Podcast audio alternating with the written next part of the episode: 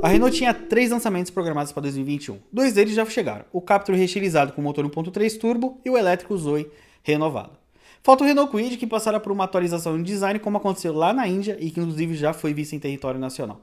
Agora fontes revelam ao Motor1.com que a apresentação oficial acontecerá em dezembro. Estreando no último momento de 2021, o Renault Kwid reestilizado adotará o mesmo visual que na Índia, onde foi desenvolvido e iniciou as vendas em outubro de 2019 por lá.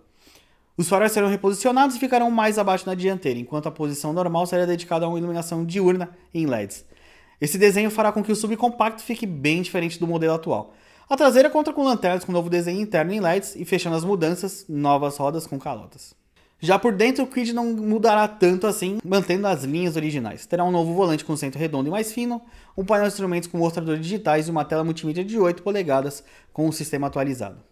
Como apurado pela revista 4 Rodas, a Renault terá que mexer na motorização para atender o Procon VL7, trocando o atual motor 1.0 de 70 cavalos pelo 1.0 que está no Sandero, que tem 82 cavalos e 10.5 kg de torque.